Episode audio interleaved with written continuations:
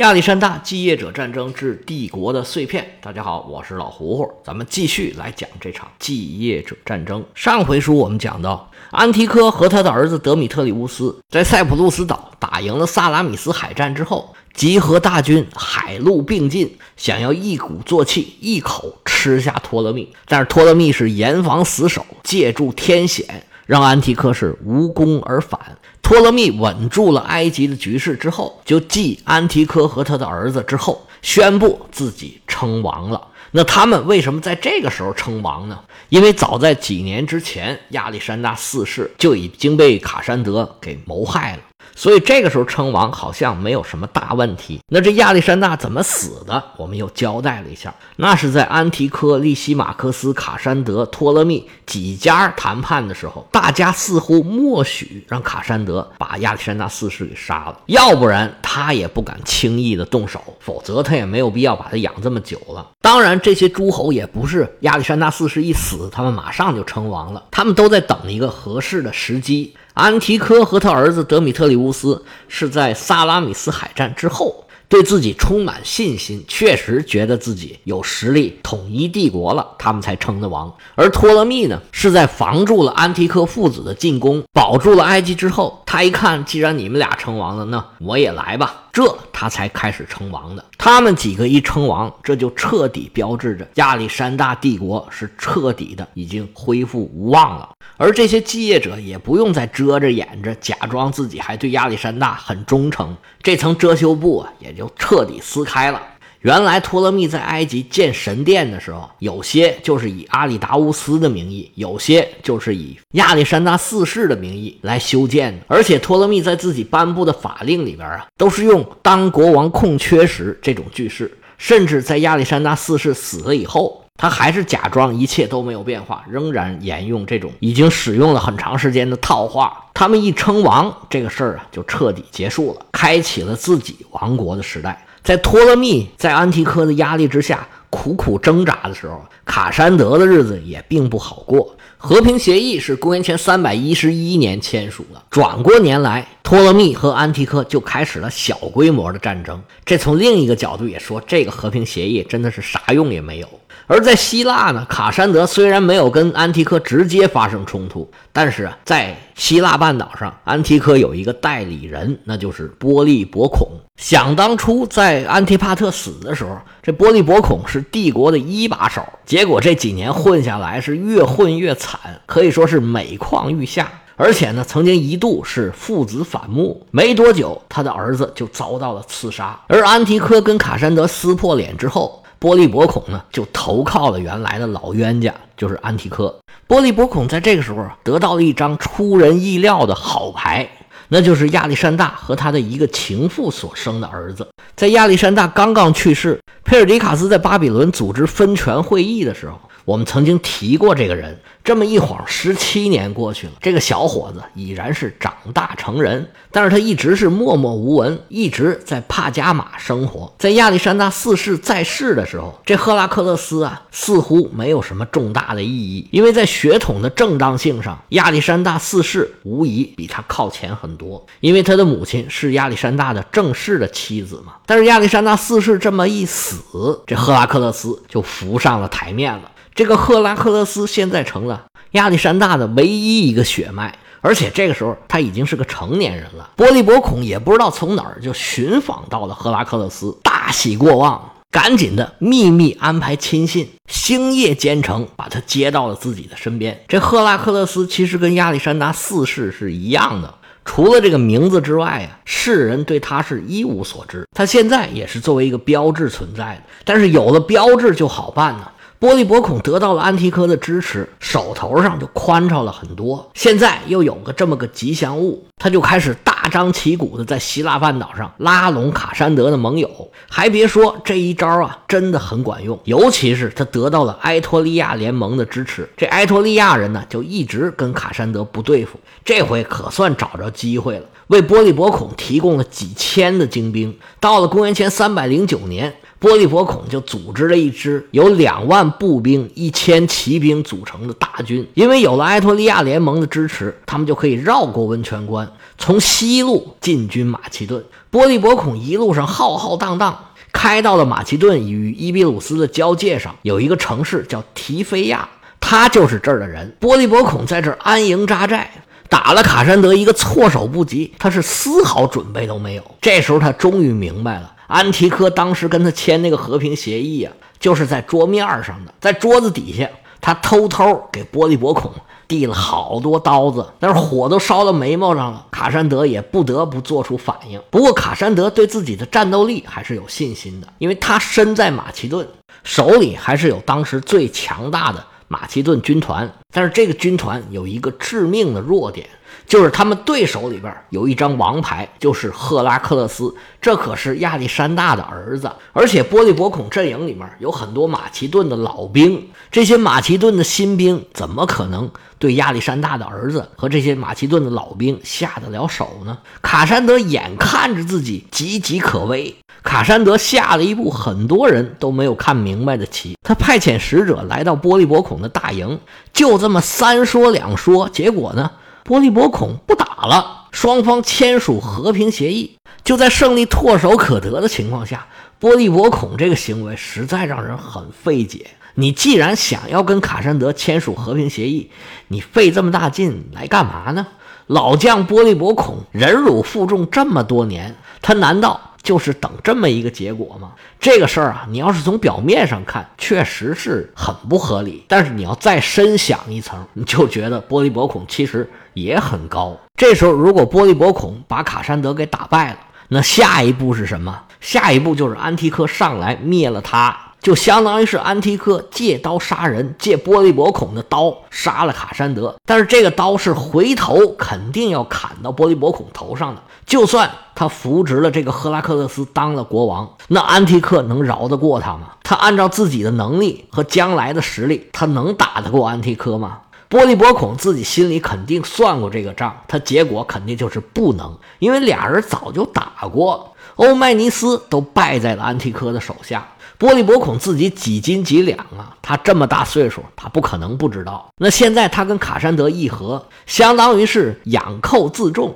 波利伯孔自己在伯罗奔尼撒半岛经营了也不少时候了。安提柯现在呀，对手众多，腾不出手来收拾他。无论是卡山德、利西马克斯，还是托勒密，还有塞琉古，都是波利伯孔的挡箭牌。他跟安提柯联合是要防止卡山德灭了自己，那他现在跟卡山德联合就是要防止安提柯灭了自己。所以波利伯孔这么想问题其实是没错的。那你说他要费这么大劲，还要征兵，还要北伐，就在临门一脚，他就不射门，他是图什么许的呢？他不打这一仗不行吗？啊，那不行，他要跟卡山德要更多的筹码，要更大的安全保障。波利伯孔跟安提柯年纪差不多大，现在也是七老八十了。他很清楚，已经没有能力跟这些年轻人来争霸了。其实都已经不太年轻了，要一些筹码能保障自己安享晚年，哎，其实就很好了。那你要是不派兵，不攻打卡山德，那卡山德怎么可能平白无故的就给你这些筹码，给你这些利益呢？所以波利伯孔这一招实际上也是很高的。最后双方谈好。任命波利伯孔为伯罗奔尼撒半岛的总督，把马其顿没收波利伯孔的财产都还给他，还给了波利伯孔一个头衔儿，说他是卡山德国王一切事务的合作伙伴，拥有无上的荣誉。哦，对了对了，还要说一声啊，这卡山德把亚历山大四世杀了之后，自己也称王了。他这个荣誉头衔啊，当然卡山德不是想把他留在自己身边当副总统呃副国王。而是呢，让他回到伯罗奔尼撒半岛去，而且呢，他还保证为波利伯孔提供财政支持和军事支持。说老实话，这个条件啊，其实好像也没什么。当时没有人认为他会接受这个条件，但是波利伯孔呢，他就是接受了。这协议啊，一旦公布，整个希腊是一片哗然。希腊各个城邦，尤其是跟他联合给钱给兵、提供各种各样支持的这些城邦。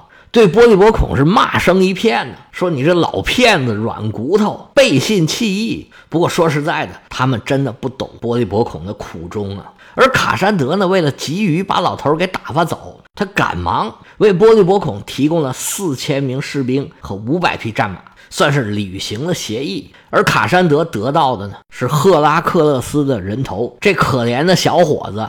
在这个协议还没有传开之前，就在一场宴会上被刺杀了。波利伯孔来的时候气势汹汹，回到伯利波尼撒半岛的时候啊，可以说是垂头丧气。他现在在希腊众多城邦里头啊，可以说是名声扫地。而且他回来的路上有很多城邦也没少给他找麻烦。但是无论如何。波利伯孔还是回到了自己的老地盘伯罗奔尼撒半岛上。虽然名声扫地，但是这时候的波利伯孔已经没有这么大的野心了，能踏踏实实的过好自己的小日子就不错了。而从他的作为来看，他确实也是开始与世无争过日子了。毕竟年纪大了嘛。波利伯孔的名字从此就没有在史书上出现过，而且呢，他还很长寿。一直到公元前三百零三年，九十多岁的波利伯孔才寿终正寝。虽然我们这套书里面长寿的人也不少，但是能活到九十岁的那也不多。波利伯孔这个事儿之后，波利伯孔这事儿之后，安提柯也不可能让卡山德这么消停。中间又有托勒密跟卡山德开始是和好，后来又反目，后来又和好，随后又有托勒密凭借自己的海军实力进占了科林斯地峡。安提柯派德米特里乌斯进占了雅典，随后安提柯的海军部队逐渐壮大起来，跟托勒密的海军发生了冲突。还有安提柯的侄子托勒梅乌斯投靠卡山德，随后又被托勒密给杀了。然后就是萨拉米斯海战，以及安提柯进攻埃及失败。这就接上咱们前头讲的内容了。我们前几回是分别从安提柯、托勒密和卡山德的角度了解了一下这段时间的历史。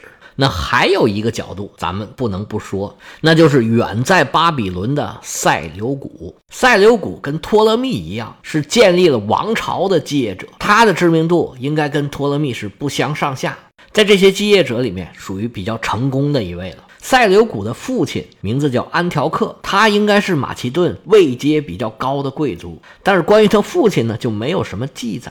如果不出意外，应该是菲利二世手下的军官。他母亲叫做劳迪斯，但是除了这个名字之外，我们对他母亲是一无所知。在塞琉古成事之后，他建了很多城市，以他父亲和母亲来命名，尤其是他以父亲命名的这个安条克，日后发展成为一个非常重要的大城市。塞琉古也是亚历山大的火友之一。他到底出生在什么年份？有好几种说法，有两种说法是比较占主流的。第一种就是比亚历山大要小两岁。这个从塞琉古成名比较晚，在东征前半段的位阶比较低，这个状况是比较符合的。还有一种说法呢，是说他跟亚历山大呀同岁，不过这个呢有可能是塞琉古自己的宣传，因为他宣传啊自己是另外一个亚历山大，这就是来强化自己执政的合法性了。塞琉古跟托勒密一样，因为他自己有一个王朝嘛。关于塞琉古本人和他跟亚历山大的关系啊，有着很多的传说。据说在塞琉古将要跟亚历山大去东征的时候，他母亲把他叫过来说：“孩子，你过来，我告诉你件事儿。”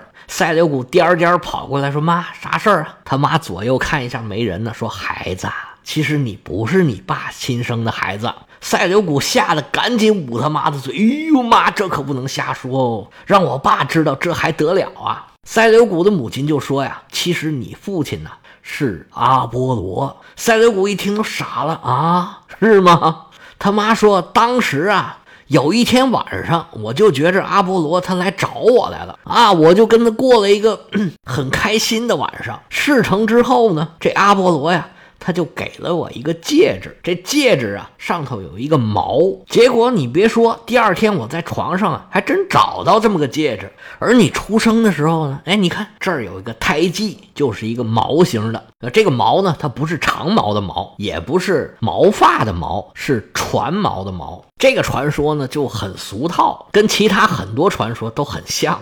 这传说一听就像是编的，而且是塞琉古他自己编的，目的呢就是神化自己，把自己呢跟阿波罗扯上关系。而跟塞琉古很有关系的，就是现在保存还是比较完整的一个阿波罗的神庙。这个神庙呢在迪迪马这个地方呢，现在已然是一个荒废的遗址了。但是呢，以前它是一个还算比较繁荣的城市。这城市呢，在以伯所以南四十公里，这在两千多年以前啊，都是大港口。但是现在呢，这海岸线已经朝海那边推进了很多了，现在已经地处内陆了。迪迪马这个太阳神的神殿啊。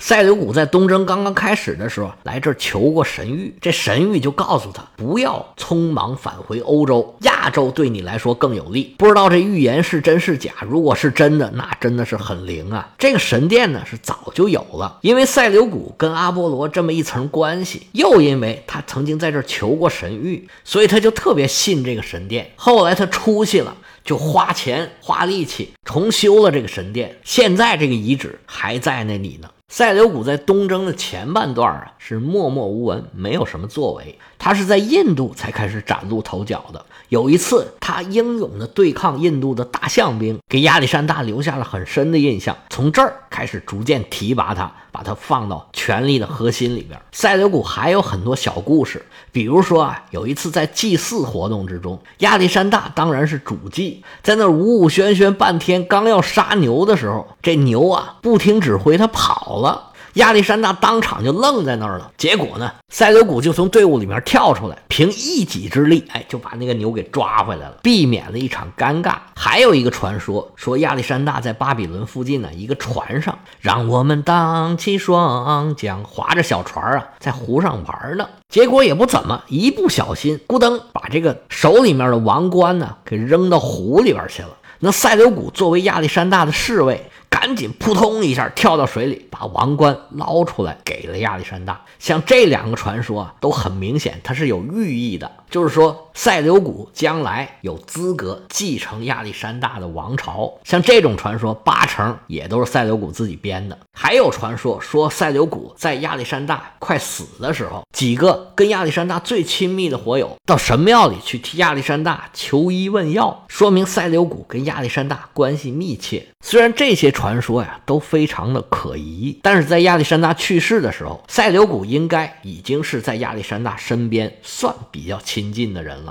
但是在巴比伦的那个大会上，塞琉古还是没有资格走到最前面去的。当时在莫勒阿格勒斯和佩尔迪卡斯的对决当中，他是很坚决的支持了佩尔迪卡斯。当时塞琉古是步兵的指挥官，而步兵大部分都是听莫勒阿格勒斯的。他带了一部分步兵投靠佩尔迪卡斯，应该是在当时起了很重要的作用。所以在这事儿之后啊，塞琉古得到了提升。他成了火友骑兵的统领，这个位置可不是一般人能做的。原来呀，赫菲斯提安和佩尔迪卡斯都曾经坐过这个位置。这个别的不说，首先就要说佩尔迪卡斯是特别信任他的。后来在跟随佩尔迪卡斯南征北战的过程中，塞琉古是一直担任这个职务的，一直到佩尔迪卡斯在埃及被人杀死。在佩尔迪卡斯死的时候。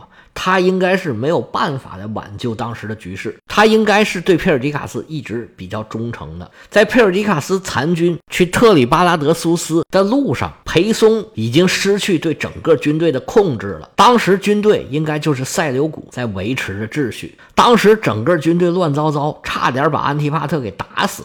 正是塞琉古和安提柯出面相救，安提帕特才勉强保住一条命。而在特里巴拉德苏斯的分猪肉的过程之中，安提帕特也算是对塞琉古进行了一个奖赏。